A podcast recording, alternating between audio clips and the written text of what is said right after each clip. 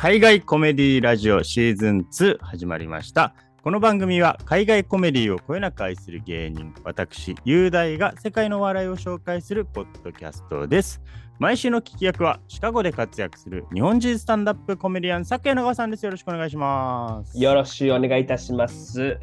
えーということで、いきなりなんですけれども、雄大先生、はいはい。本日はですね、ちょっとあの、私、佐久柳川からのちょっと持ち込み企画がありまして、ほね、ちょっと先週とかもあのちょっとスケジュール合わず、ね、あのマシュー・ペリーの追悼会、ね、あの雄大先生一人で、ね、やらせてしう。まいましたけれども。。いやいやいやいや、あれはもう一人でやらせてくまあださい。そうだよね。いや、あれはそうだよね。ひどかったんだよ。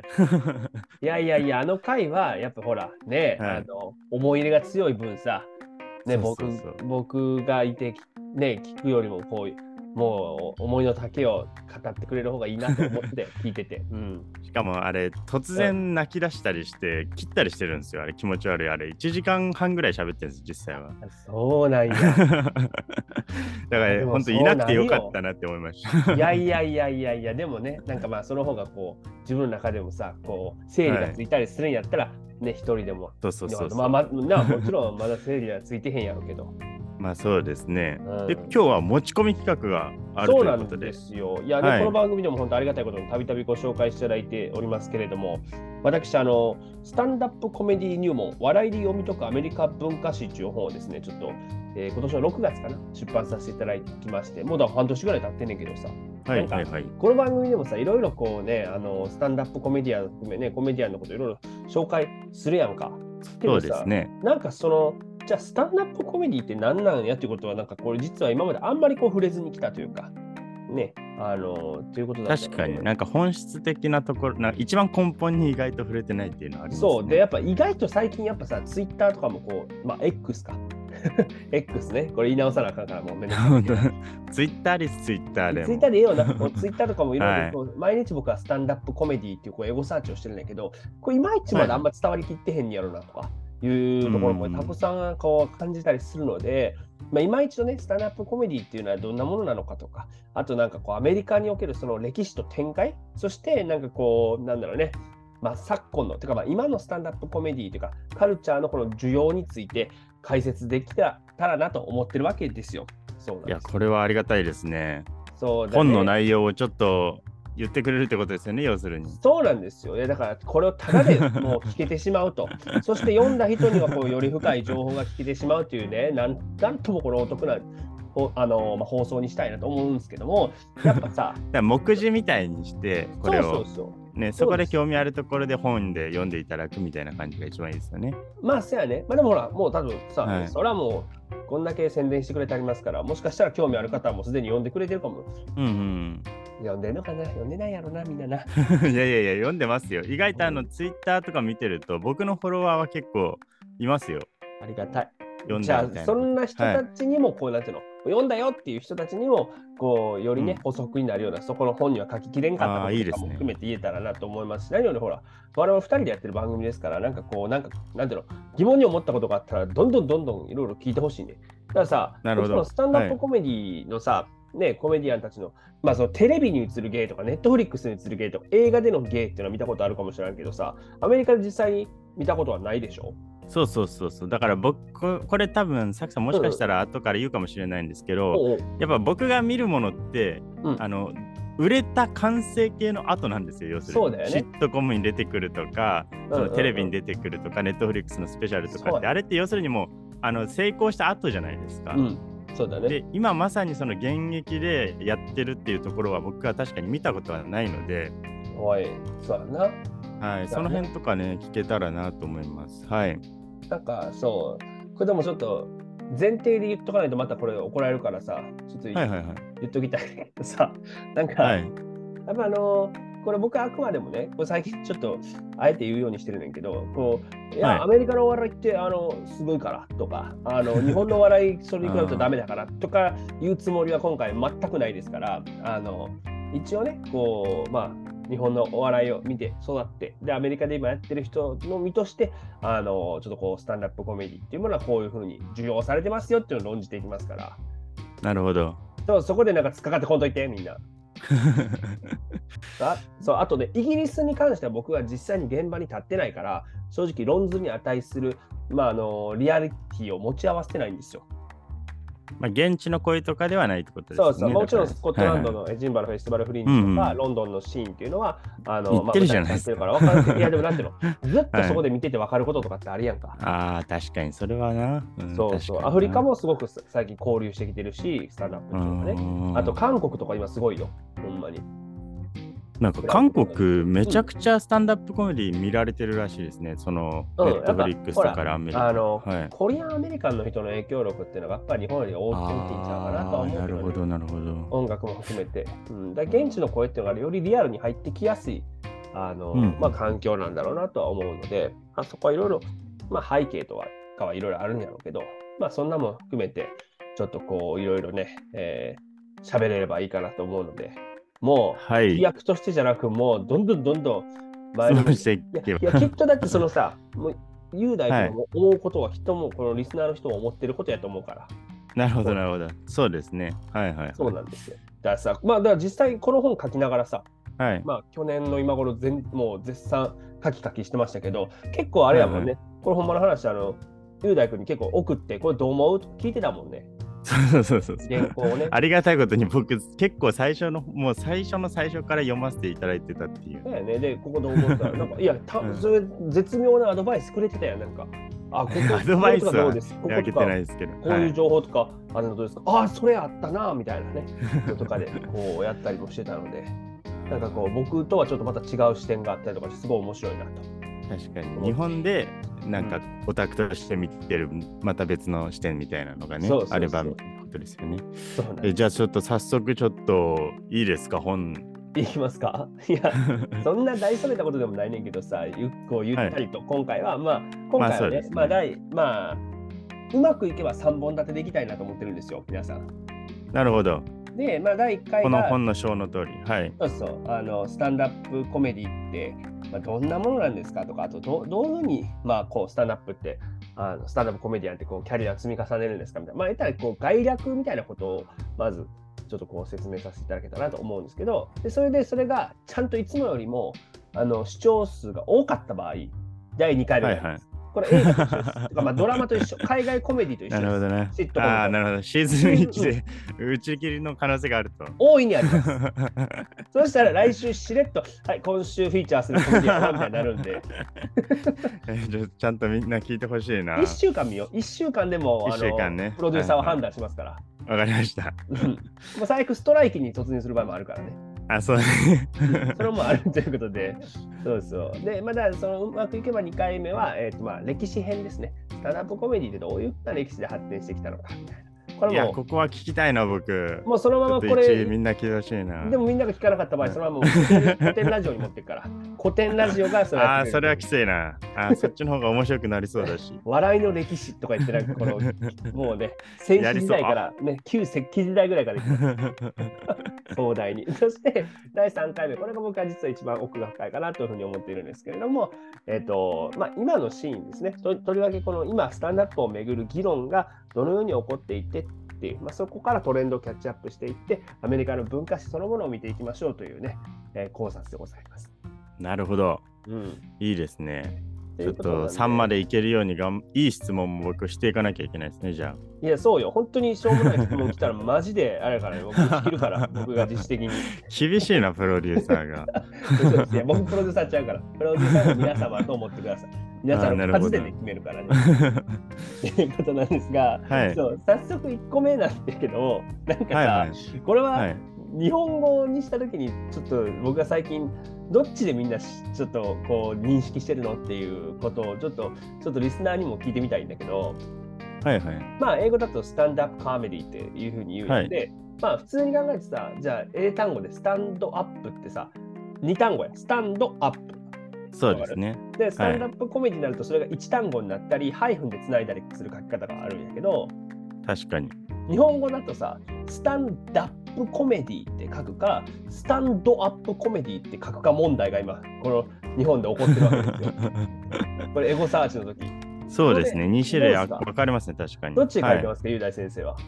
僕はスタンダップで書いてますね、基本的には。ただ、あの、出るライブとかで、おスタンドアップってなってたら、僕はライブの告知はそっちに合わせるようにしてます。なるほど。なんか村本さんははいスタンドアップって書かはるよね。そうですね、確かに確かに。で、ほら、日本スタンダップコメディ協会あ、本当だ、本当だ。はスタンダップになってる。なんかそこら辺の違いなんあるのかなとか思って、そのこだわりがお互い。まあ別にどっちでもいいんですけど、まああうんうん僕は本当どっちでもいいと思うんですよ。あのうんただ、あの字数とかのせ節約とか、あとはより英語の発音に近い方でやるとスタンダップコメディなのかなというふうに思って、今回の、まあ、僕の本の中ではスタンダップにさせてもらってます。うんうんうんうんうん、まあスタンで。ダップで、これからも行きましょう。でもさ、スタンダップコメディって言葉自体がまず認識されてない。その呼び方がさ、統一されてへん時点で、さあー確、かにな。大変よなと思うよな、そこからは。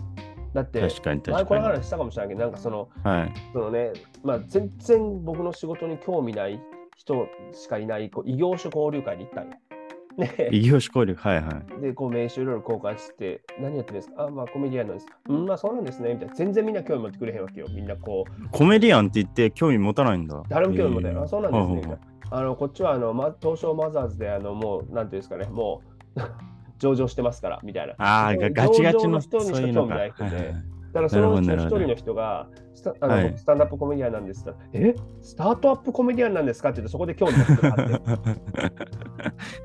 スタートアップと間違えてる。そうそうそう。だからそう。どどんなコメメディするんや、スタートアップコまメディあその自立心はあるんやろな。でもそれとかさ、あとスタンディングコメディって言ったりするけど、なんかな、スタンダップコメディっていう言い方っていうのは、あのもしかしたら日本人にまだまだ馴染みがないのかなと思うんだけど、実はアメリカでもですね、スタンダップコメディという言葉が最初に活字として登場するのって1948年のことなんよでも、そうか、よ48年か。ほうほうでも戦後、まあ、まあ戦後っていう考え方が別にアメリカ、ね、いっぱい戦争してるからないけど、日本で言うと戦後なんだよね。確かに確かに。でそこの時にまずあのスタンダップコメディアンという言葉が活字にバラエティーしかに載ってくるっていうのが初めないけどだし一番初めにコメディアンが、えー自分の専用劇場いわゆるコメディクラブというものをゲットしたのっていうのは1972年のことなんですよ。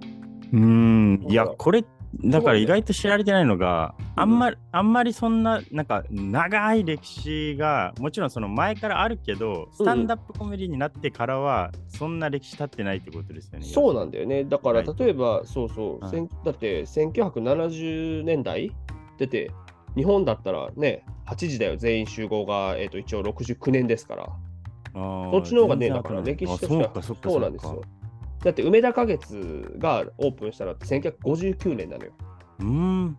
って考えたりとかしたら、か。そうなんですよね。だから意外と新しい芸能と見るか、まあ古い、まあ、伝統ある芸能と見るかっていうのは、まあ、人それぞれかなとは思うんですけれども、そもそもさ、じゃあアメリカって他にどんなジャンルのコメディがあるかっていうことを多分まず解説しておいた方がいいと思うんだけど、うんうんうん一番おそらくメインストリームのというか本流の、まあ、一番ポピュラーなって言っていいかな。まあ、要はマーケットが大きいコメディは確実にスタンダップコメディだね。じゃあもう、ジャンルの中でコメディって言ったらもうスタンダップコメディが今そうそう1位って感じです、じゃあ例えばさ、はい。ちょっと雄大ちょっと今日コメディ見に行こうよって友達がはいはいはい。言ってきたとするやん。そしたらそれははいスタンダップのことが多いかな。おー、なるほど。うんそこまで。そう。なんだけど、まあその中でも、まあ三大ジャンルと呼ばれるジャンルが一応あって、一つがスタンダップコメディよな。で、次がスケッチですね。これコントのスケッチ。はい。コントやな。日本ではなぜかコントって言うんですよね。まあ、フランス語だよね。はいあのまあ、切り取ってるからね、まあ、あの街を描写して、まあ、絵コンテみたいなイメージですよ。そのこうね、そのね描日常の描写とかを場面として描くっていう意味で、コンテか。そうそうそうのコントと一緒ですよね。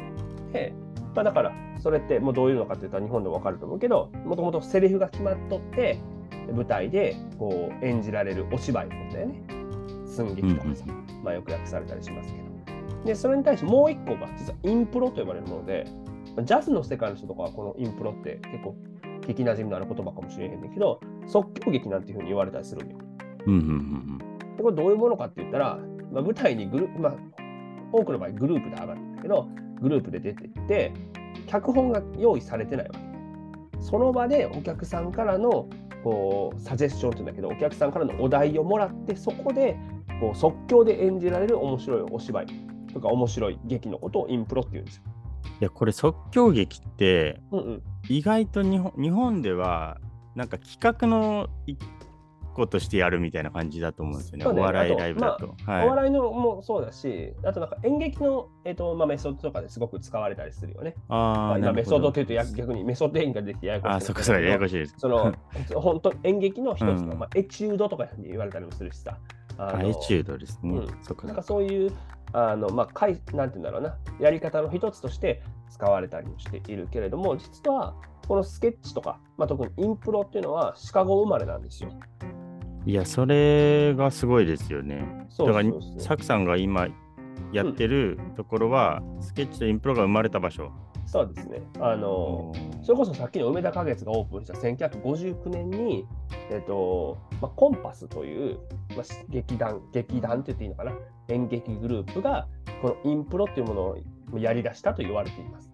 うーん。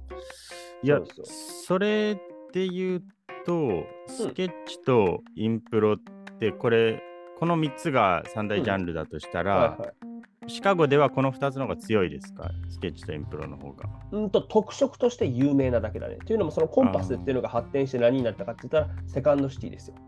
ああ、そっか。で、そのセカンドシティっていうところが、えーそのサタデーナイトライブとか、えーまあ、いろいろな映画に、ねそう、はい。ブルース・ブラザーズもそうやし、ティナ・フェイとかエイミー・ポーラーとか、うんビル・マーレーとか、そういうような、いわゆるスタンダップではない、そのスケッチコメディアンとか、インプロバイザーと呼ばれる人たちを映画スターにどんどんどんどん輩として輩出していったというところなわけですよ。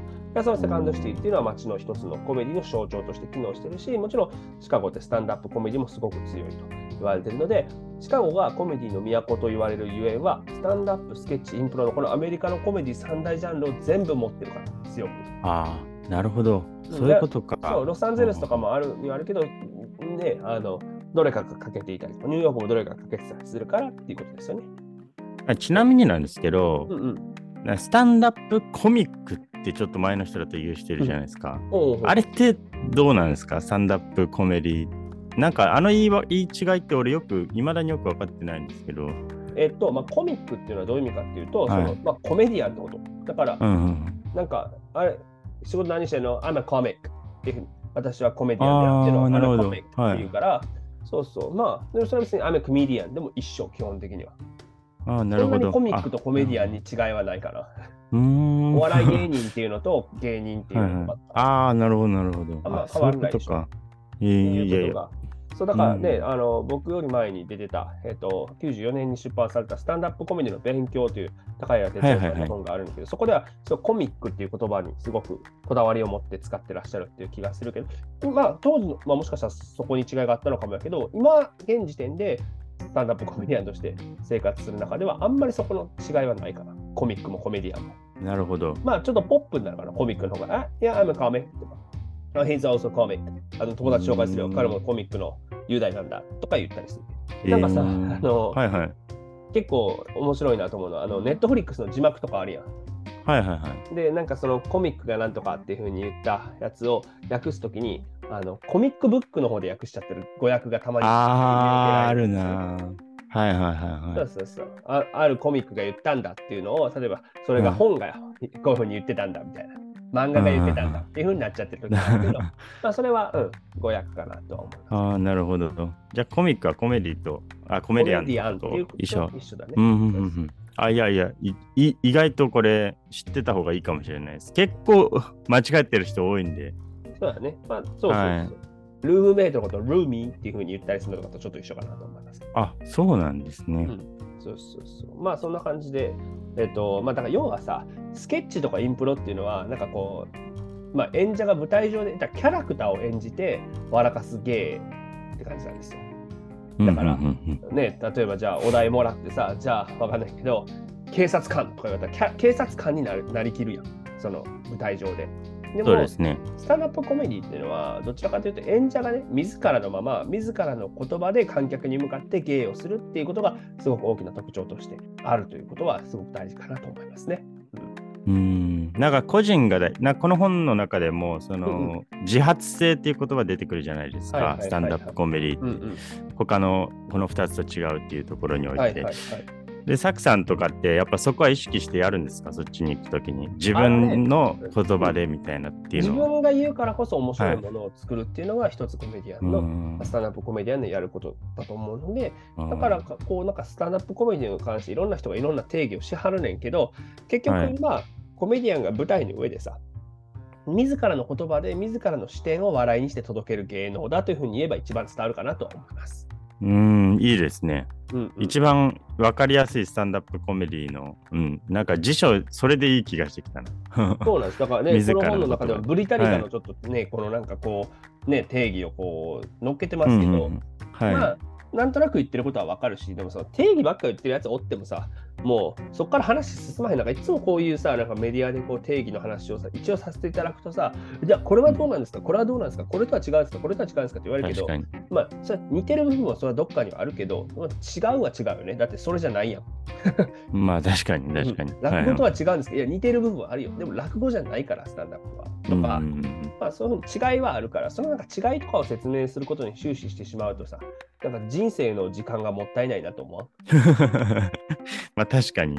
だから、これに沿ってって言った時に一番出たら、自らの言葉で、自らの視点でってことですね。そうそうそう。ああ、というなるほど。ことでいいのかなとは思うんですけど、まあ、何を話そうかね、何がみんな一番、じゃあ僕がもうちょっともう麻痺してきててさ、自分がスタンダップコメディアンだから、こう、みんなが何を疑問に思ってんのかなっていうのとか、すごいちょっとシンプルに気にはなるねんけど、なんか、スタンダップコメディ入門って本をね出し、出しましたって言った時に、これははいスタンダップコメディアンになりたい人のための入門書なんですかみたいな聞かれたんやけど、ニッチすぎるやろ、そんなん。売れるかい、そんなん。日本に何人いるんだっていう話そうやで。そんなんオンラインサロンかなんかでな、そのからね、容器お金取ってやった方がな、いいと思うんだけど、そうそう、でもそういうのではなく、この本っていうのはスタンダップコメディをどう見るかとか、スタンダップコメディ何っていうことをまあ伝える入門書ではあるので、そうそれで言うと、でもまあ逆にスタンダップコメディアンになるにはどうしたらいいんですかっていう、意外と質問に答えると。てかまあ逆に言うと、こう今までみ,、はいみんなが見てる、それこそね、シットコムとかね、活躍してたりする人も多くはスタンダップコメディアン出身やったりするやんか。とか、なんだろうな、映画に出てるスターたちもスタンダップコメディアン出身の人って山ほどおるやん。エディ・マーそうですね。だから、彼らとか、うん彼女らのそのそみ道筋っていうかスタンダップコメディアンになっていく、うん。はい。意外とこれそれ知りたいですよね。知らないよね。はい。これね、すごく面白いなと思うのは、はい。あのみんな多分一番初めのショーは一緒なんよ。これは。一。緒っていうと同じ形態のショー。これはオープンマイクというところからスタートさせてるはず。あほぼ例外なくみんなが。なんかさ、日本とかってさ、結構どうなの？それちょっと聞きたいんだけど、お笑い芸人として成功ししたいですって人がいたら、一番は今何？養成所に入ること？今は養成所ですねそうかそうかそうか。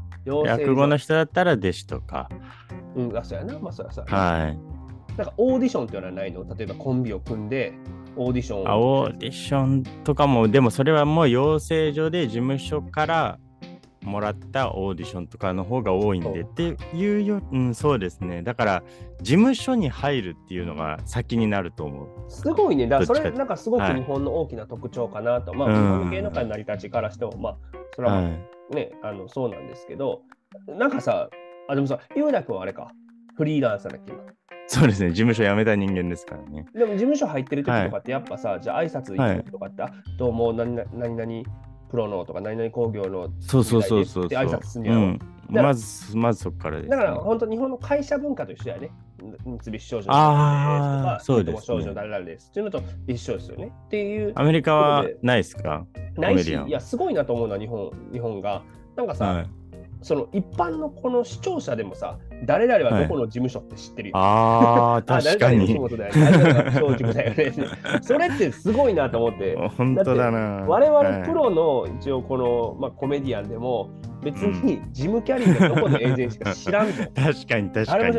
あと、ブラッド・ピットがどこのエージェントか誰も知らんと思うよっていうくらい。だからなんか、まあ、その事務所文化っていうのはあんまりこっちはもちろんなくて、プラスその養成所に入ってからコメディアンになるっていうのもまあないのよ、あんまり。てか、ない、養成所が。まあ、そのそれこそそこのセカンドシティとかは一応コメディスクールっていうのをやってるはいるんですけど、それって、はい誰に向けてかっていうと、そのおもろくておもろ、おもろ白くなってプロを目指したいっていう人ではなく、どっちかというと、うん例えばプレゼンテーションとかさ、でこうみ、みんなの前でうまくしゃべれるようなスキルを身につけたいっていう一般の人とか。なるほど、なるほど。な苦手な人を普通レベルに押し上げるような感じ。とかあの日常のこううんなんだろうね、そういうコミュニケーションスキルとかをアップさせていきましょうねっていうものだったりするし、そうあんまりこうコメディアンのプロになりたいって人はスクール行ったりはしないんだよね。まあ、インプロとかの場合よりそういうのはあるけど、そういう道は。なぜなら、な。あのグループでやんなきゃいけないから。そっかそっかそっかス。タンダップは逆に言うと、みんなが自分で劇団とか。そう、一人で始められるっていうところに最大に魅力があるからこそ、もうほぼさっきも言ったけど、例外なくみんなオープンマイクに行けば始められるわけですよ。まずは。そう。だから日本よりそう考えたら敷居敷居は低いよね、始める敷居は。だってう、んうん。シカゴだけでも多分ね、今もう1日、月曜日でも、多分10件はオープンマイク優に行われてるわけですよ。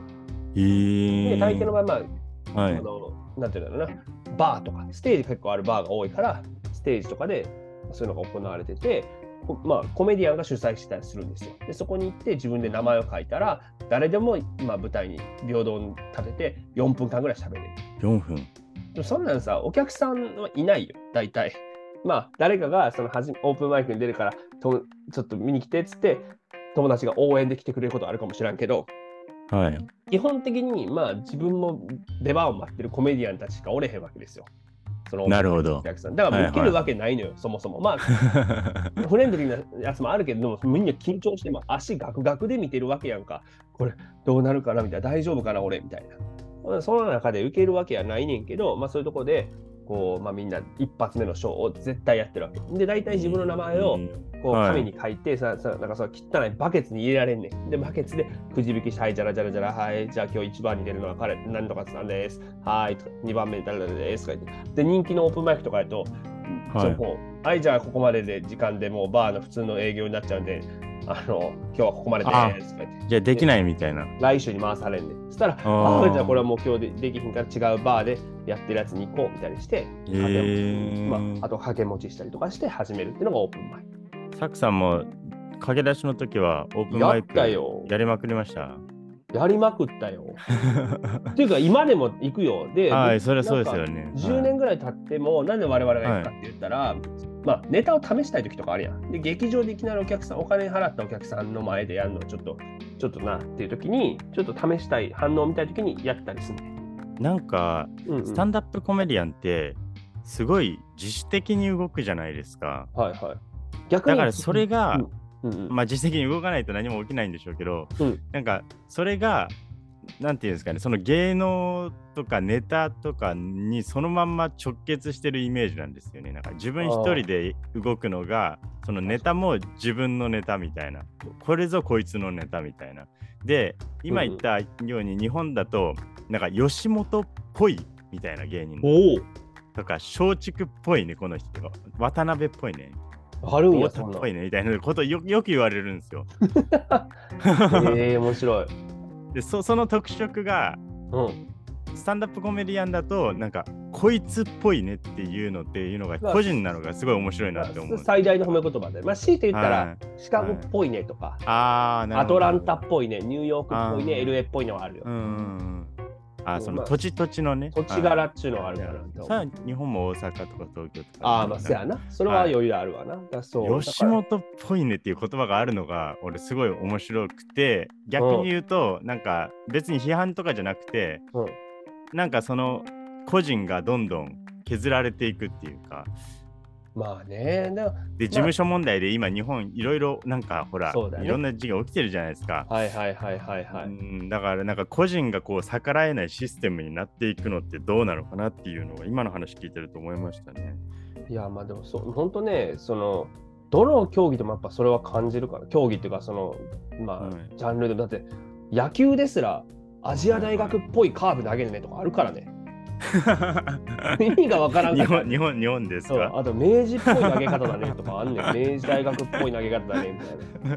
ねあーそれ面白いな。そういうのとかもあるから、それだったら組織とか属性とか、まあ、団体っていうのはすごくなんか日本では、まあ、そ重ん重んじられてきたんだろうなっていうのはそれのもちろん利点もあるんですけど、ね。いやー、それはもちろろんですよ。はいそれはあるでしょうよ。ん。はいねだからスタンダップコメディのなんか、なんかそれが俺面白いなって思うところなんですよね。ね一人でこう自分で動いていくっていうか。で、サクさんとかも SNS 追ってると、うんもうなんかいろんなところにブワーって移動しまくってるじゃないですか、勝手に。はいはいはいはいはい。なんかそれがすごいになんかスタンダップ日本にこういない感じするんですよね。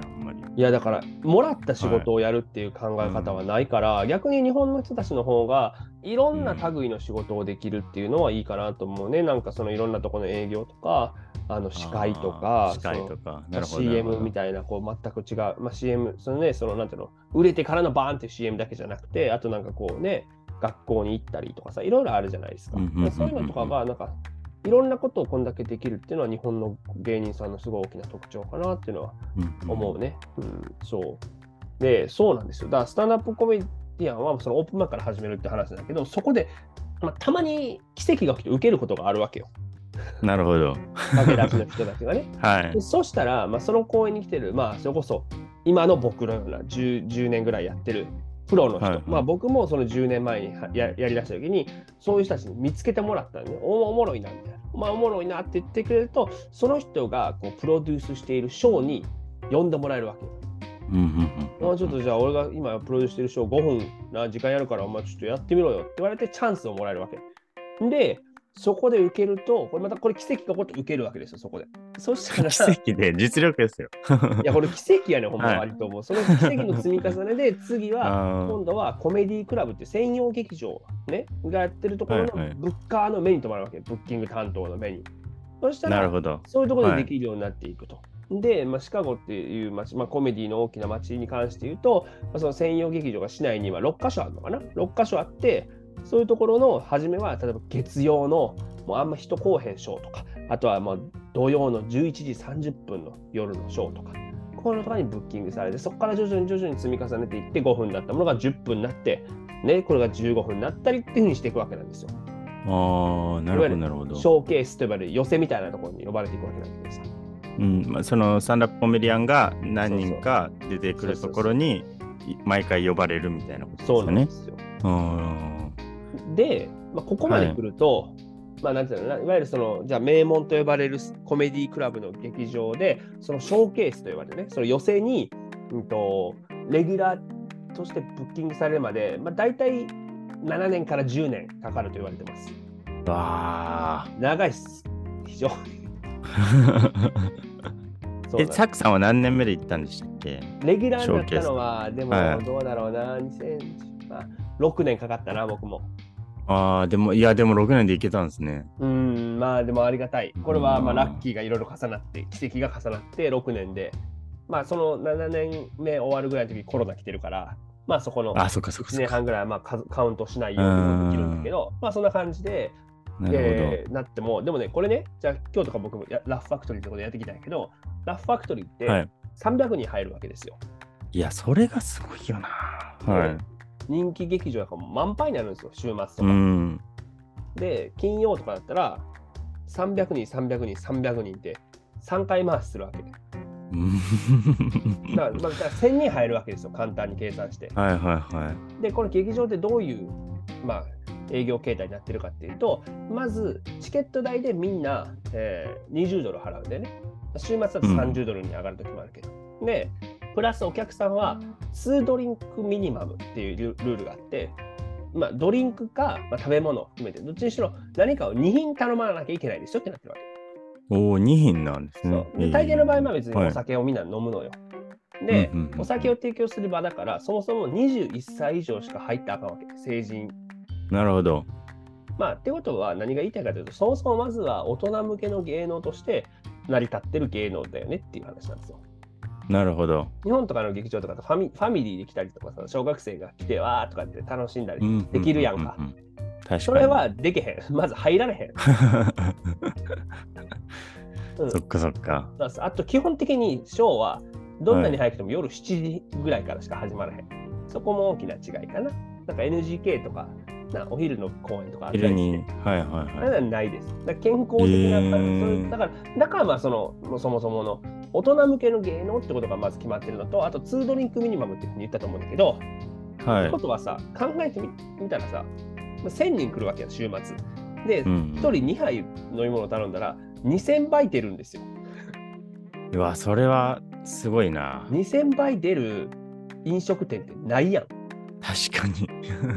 だから基本的に、まあ、そはいのコメディクラブという劇場は、まあ、簡単やったらもう飲食店として儲けてると思ってくれたらいいかな。うんうんうんうんうん、だから、まあすもちろんプロのバーテンダーがいいて、で、あと、こう舞台の合間にもお客さんお酒飲みながら見るから、こうウェーターがいて、その人たちがこう舞台のネタの途中でもどんどんどんどん運びに来るわけ。だから、そこのショーケースとかで、こいつおもんないなって思われたら、一斉におかわりタイムが始まるうわー、それきついな。まあ、これみんな経験するとか、トイレタイムとかね、リアルに。露骨にみんな頼み出すから。かだから2杯頼まなあかんってことは、どっかで1回そっかそっか。おかわり時間があるやろ。うわー、それきついな。集中すんねん、みんな。で、まあ、さっき言ったことともつながんねんけど、まあ、夜しかないやん。はいってことは、うんうんうんみんな基本的に昼間仕事をしてるんですよ。ああ、コメディアンがさ。そうそう、ダンサーとか演劇とかとはさ、あの違って、リハもいらんやん、合わせとか。だから、確かに。一人で来て一人でやればいいから、基本的にスタンダップコメディアンって入りは自分の出番の2分前でいい。ああ、それは最高だ。最高。だから、まあ、8時のショーからで、僕の出番が9時だなって分かってたら、まあ、58分とかに行けば、まあ、全然大丈えー、すごい。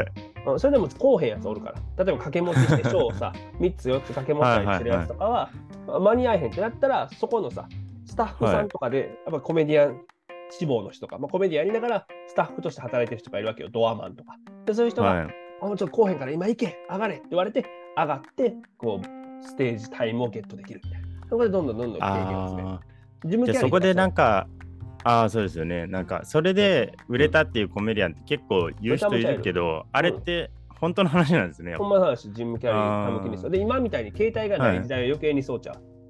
なるほど。例えば、ちょっと今ちょっと渋滞巻き込まれてうんちょっと遅れるわとか言えないから、昔は。確かに。いき ギリギリまでわかんないのか。っていうのはね、あったりもします。で、まあ、何が言いたいかというと、すごいななんはいでまあ仕事をせなあかんかって話なんだけど、じゃあはい300人満杯にして、1人大体さ、チケット20ドルプラス、まあ、2ドリンク頼んだら20ドルがかかるから、1人40ドル払ってるわけよ。40ドルを300人が払ってる1回のショー、ね、コメディアン6人ぐらい出ます。ギャラ、マジな話、50ドルやから。それは、それはふざけてるな。7500円、劇場めっちゃ持ってくねん。でもそれなぜかというと、もうこれははい劇場は露出の機会とステージタイムを与えてますっていう、そこのなるほどコメディアンとも取れてる、そういうもう業界内。そこは厳しいな、やっまあ、ぱり。多分日本よりギャラは少ないと思う。どうだろうな、でもさ、あ、そっか、まあでも寄せレベルになってそれは少ないな、確かに。で、だって一番の劇場やで、そこが。で、そうですよね。なおかつ確日本との一番の違いは、これさ、にはじゃあ例えば僕、この前もサンフランシスコで呼ばれてやってきて、それも200人ぐらい集まる、結構いいところのところで、その予選に出てきたわけ。い。で、はい、交通費もホテルも出えへんから、飯も。え？そのシカゴから来るって分かってるのに？呼ばれてる ずっと赤字じゃないですかね。それで、出れば出るほど赤字になる。これはそういうものなの、スタンダップコメディだからあー昼間仕事してちゃんと稼いできなさいよ、売れるまではっていう、多分業界の暗黙の了解になってる。いや、すごいな。だから僕は今、火の車はいなんですよ。だって、日本とかでもさ、そのはい例えばね、事務所入ってたら、営業で呼ばれたら交通費はくれるでしょ。で、泊まらなあかん場合、ホテルはくれるでしょ。うん、最悪でもな。そうそうそう。で、ギャラが少ないみたいなみんな言ってるけど、アメリカはもうね、もっと厳しいですよ。とマイナスか。っていう状況なんです。じゃあ、どこになったらプラスになるんだって話だと思うんだけど、それが次のステップなんです。今までは。寄せの話をしてきたよ。要は、まあはい。ね、ショーケースって言って、まあ、7人ぐらいが出るショーだと思っていいんだけど、みんな15分とか10分とかをこう均等にこうやるっていうショーがあったら、その中の次のステップは、ヘッドライナーショーっつって、これヘッドライナーっていうね、とこになればいいわけで。要は、その人がポスターにバーンと印刷されて、その人で、まあ、45分から60分ネタをできるようになったら。そうなったら、もまあね、あのー、1200ドルかな。金、土、日って5本ぐらいやれば、1200ドルから1500ドルもらえるかな。う。いや、まあでもそれはでかいですよね。まあ、交通費はないよ。え？これもない。じゃあそれ、プラスになります？で場所によっては。毎週末やれたら、あ食っていけるかなぐらい。ー、ギリギリ。これが、いわゆるまあ、はい日本でもあると思うけど、芸人さんがバイトを辞めるか、なるほど。ガチの、うん、ガチのコメディアンになれる瞬間ってことですね。そうだね。あっていうところにはなっていくのよな。なかなかあ。厳しい世界やろ？厳しい世界ですね。今はまクラブが持っていってるわはいけですよ、そこで。で、まあ、そのコメディクラブと呼ばれるところでヘッドライナーっていうのができて60分のショーができていくと、まあ、なんとか食っていける。一人前とされるかなと。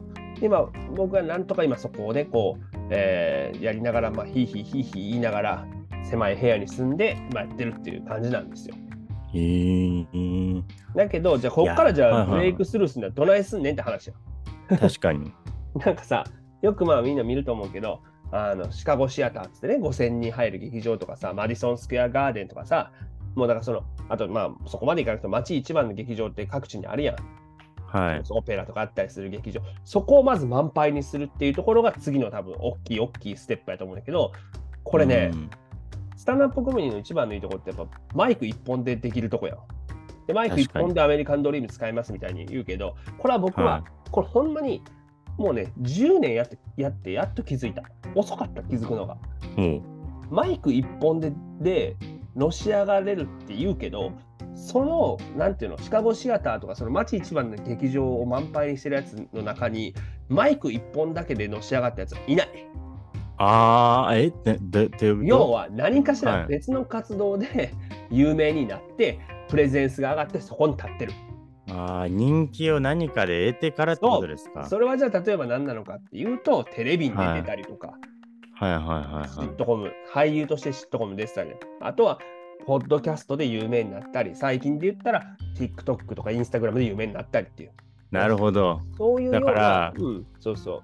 劇場で笑いをマイク一本で撮ってたとしても、こうどんどんお客さん増えていって、マディソンスクエアガーデンっていう道はないってことですね、基本的に。うん、基本的には難しいと思う。しかもそれがどんどんどんどん難しくなってきていはいるという気がする。だそのまあ、いろんな成功の道のりももちろん多様化しているっていうのは非常に特徴としては挙げられるかなとは思うからあんな SNS とか充実してるんですね、コメディそうやで。いや、今、そのコメディアンが絶対にやらなきゃいけないのは、特にこのコロナ以降、マジで SNS になってきた。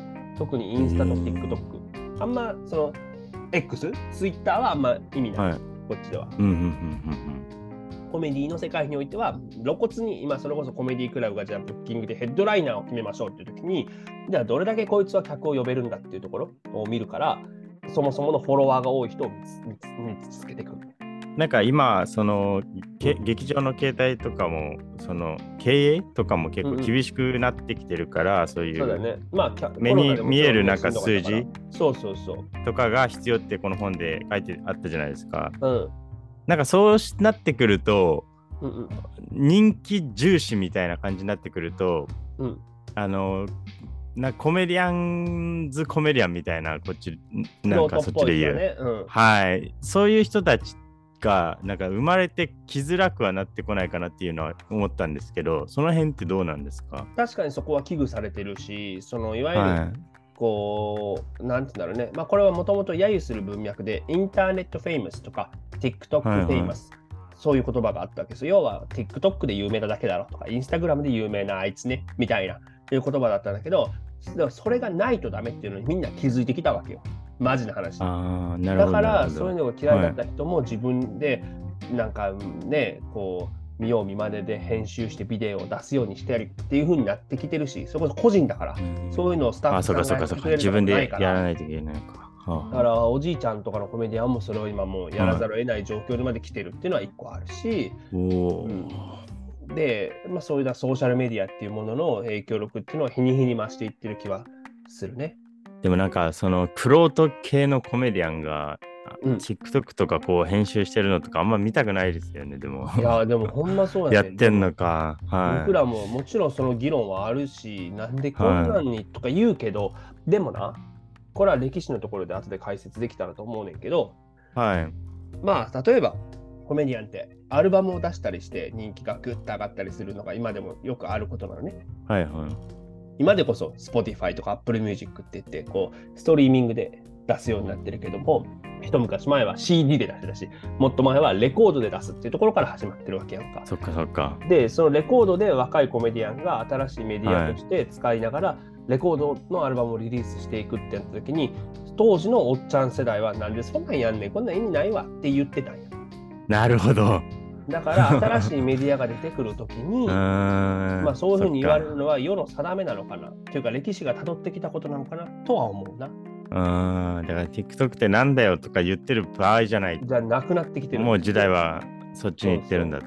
だから今若者の中ですごく人気な、マットライフっていうコメディアンとかは、もう TikTok の申し子みたいな感じですごいフォロワーがいて、今このワールドツアー今絶賛やってますけども、あのイケメンの、あ批判されたのイケメンのそうそうそう。人ですか？あはいはいはいはいはい。すごい批判されたよ。な、こうこんな小僧別に何も分かってないだろみたいなコメディとか。分かってへんくせに、あのインスタグラムでちょっと晴れたからって、お前こんなワールドツアーなんてやりやがってってなってるけど、でも結局、はいねまあ、彼がこ、ね、今今後そういう芸をもっともっとこう洗練させていくってことはもちろん彼がやればいいことだと思うけど、でも別にその人気とかは数字は嘘ついてないからね、確かにな。そっかそっかそっか。とは思ったりもしますね。うんうそれで言うと、まあ、日本でもさ、さい最近 YouTube の登録者数とかをみんななんかこう、ね、芸人さんも新しいメディアで前まで YouTube をちょっとバカにしてたりとかあったやんか、どっちかというと YouTuber でしょみたいな。でもみんな芸人さんこぞって YouTube にね、行くっていうようなことあると思うんだけど、アメリカのコメディアはあんまり YouTube はね、使わないかな、今のところまだ。うーん。日本の芸人さんとか結構もうみんな住所みたいに持ってたりするやん、YouTube チャンネルとか。確かに。僕も日本でスタンダップコメディアンやってますって言うと、いろんな人に、あれ、YouTube とかないんですかって聞聞いていただいたりするんだけど、なんかね、アメリカはどっちかというとね、みんな同じような感じで持ってるのは、ポッドキャストかな。ああ、そっか。うん、ポッドキャストはみんな自分のチャンネルというか、まあ、自分の番組を持っていて、まあ、移動時間が長いからさあの車乗ったりとか、あと、まあ、ポッドキャスト文化が日本よりもすごくこう、ね、根付いてるから、そこをまあみんな、えーまあ、やることによって人気が上がっていくっていうのは非常によく見られるケースかなと思いますね。じゃあ何か、うんやっぱり、もう一個上に、もうか売れ売れ切るみたいなところに行くんだったら、うん、他で当てるっていうのが一番いいってことですね。そうだね、だ基本的には。からそう日本とアメリカ比べたときに、多分日本のギャラって真ん中な、アメリカはもうそこか天井しかないわけよ。わかる？なるほど、なるほど。真ん中のラインは日本の方が多分分厚いかなと思う。あだからもう全然食えないか、もう、もうすごいがっぽりかしかないから、アメリカ。極端なんだよね。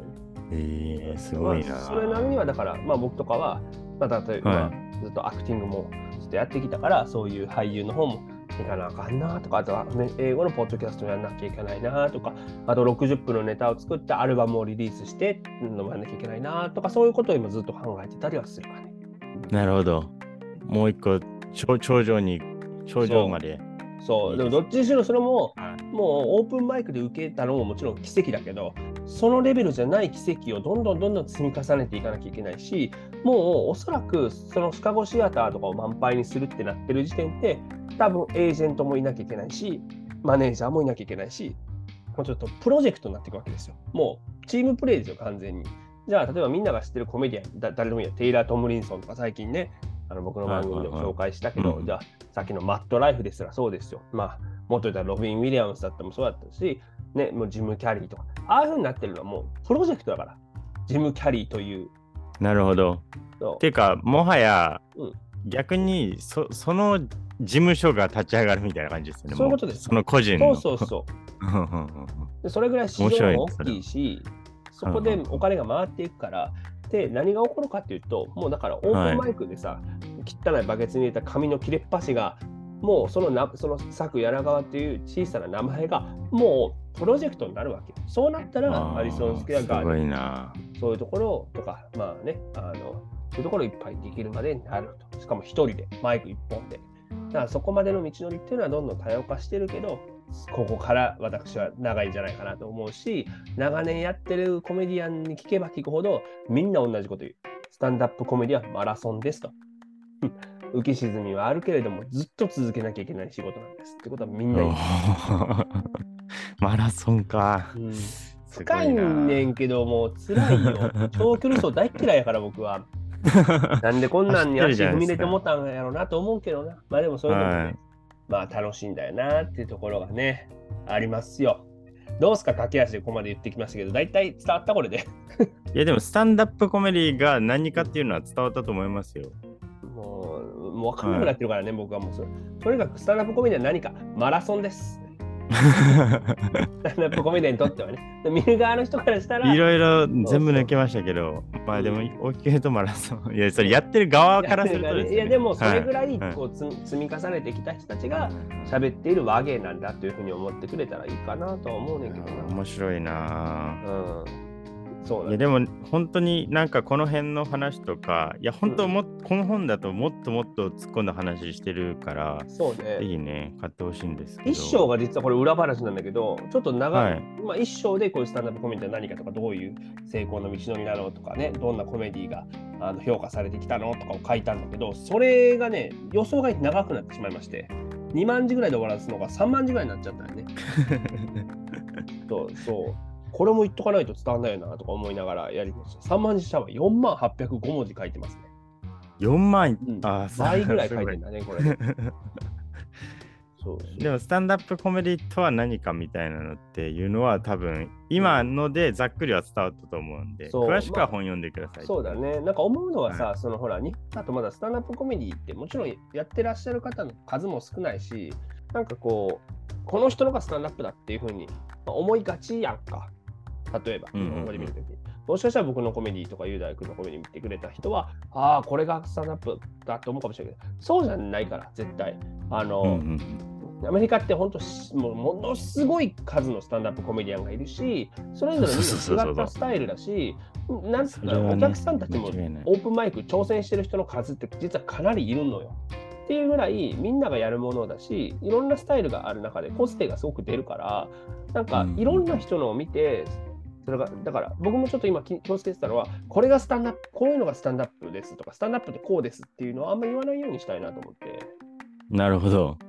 もっと自由な芸だからシンプルやし。うんそうそうそうそうそう師匠師匠がいないっていうかであの自発性っていうところがやっぱキーワードですよねスタンダップコメディうん、そうですね。だから、その人個人個人で違うコメディやるからいろんな人がいるよっていう感じですいろんな人を見てほしいかなと思う。だからもちろんそのヘッドライナーの誰かのショーを見に行くってすごい楽しいことやと思うんだけど、はいさっき言ったショーケース、寄せの方が僕はいろんな人に出会えていいかなと思うし、まあこれはずっといろんなところで言ってるんだけど、まあ、そういうショーケースに行くと行くとき、とりわけコメディクラブっていう場所に行くっていうのは、でも自分と意見の違う人に出会えるっていうことなんですよ。で、それを笑っていいっていうことなので、だからそういう場所ってすごく意味があることなんだろうなと思うので、なんか、スタンダップコメディはこうだとか、こういうものだっていうふうに言ってるけど、あんまり参考にしなくていいと。こういうふうに発信してる人僕も含めて。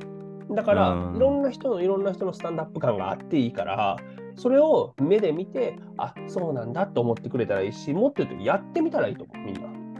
やる人の数が増えていくことってすごく大事やしそれ、が一番大事だ。今ちょうど確か M1 グランプリやってるやんか、日本で。予選はいはい。あれ、毎年さ、歴代最多のエントリー数ってなってるやん。めっちゃ大事なことやと思うね。それは漫才に挑戦してる人が増えてるってことでしょ。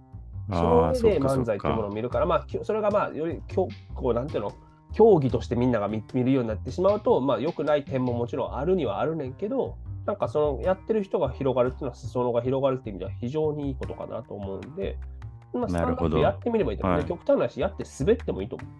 うんうんうんうんう滑っんて、ああ、そうなんだっていうところでこう感じても感じるものもきっとあるはずやしっていうところはなんかちょっと最後に思いましたね。いやでもやってみるっていうのはすごい大事だななんでやろうなんかスタンドアップ。はい？なんでやろう僕ですか？うん。僕ですか？いや僕はもうなんかもう本当に全部失ったんで最後に残ったコメディですねあでもそういう人結構いるやん。あのだからあのあ元はうんそうや養成所入って養成所僕もともと放送作家志望だったんですけどあ、そうなんやね。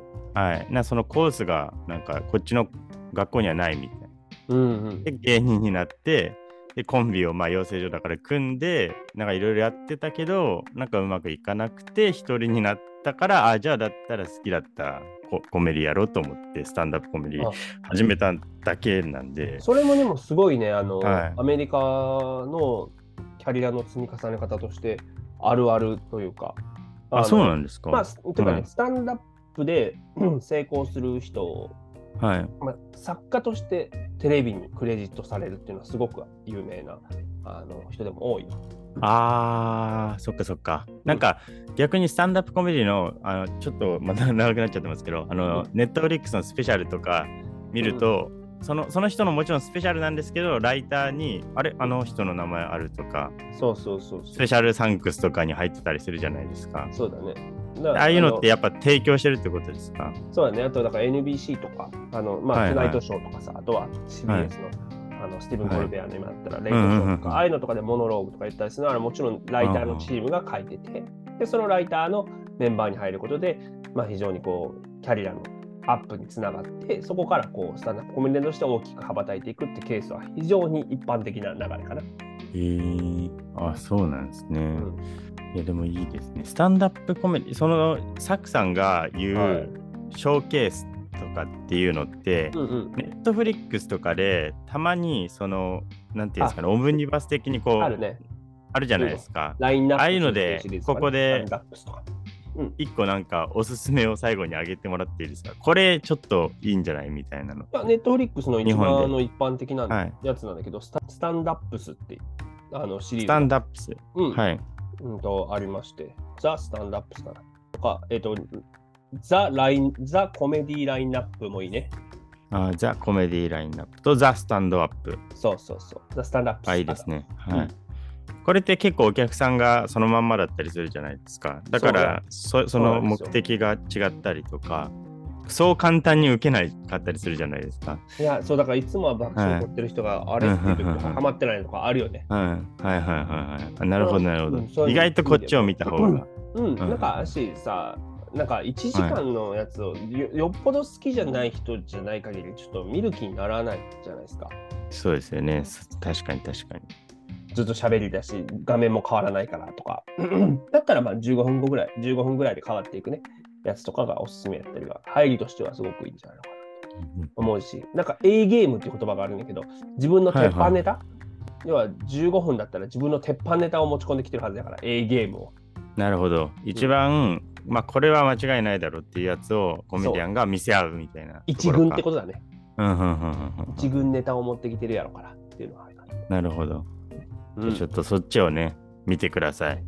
ちょっとこれで、えまずし、えー、サクさんの本のシーズン1は終了。どうなるかね、これで。いや、まあでも結構これ聞いてくれたら、あの、あの、あの、何ですかね、メールとか待ってますからね。あのシーズン2も見たいとか。うん。そうね。もう打ち切りだった場合もう、うんもう、もういいよね、本当に。来週もう用意してます。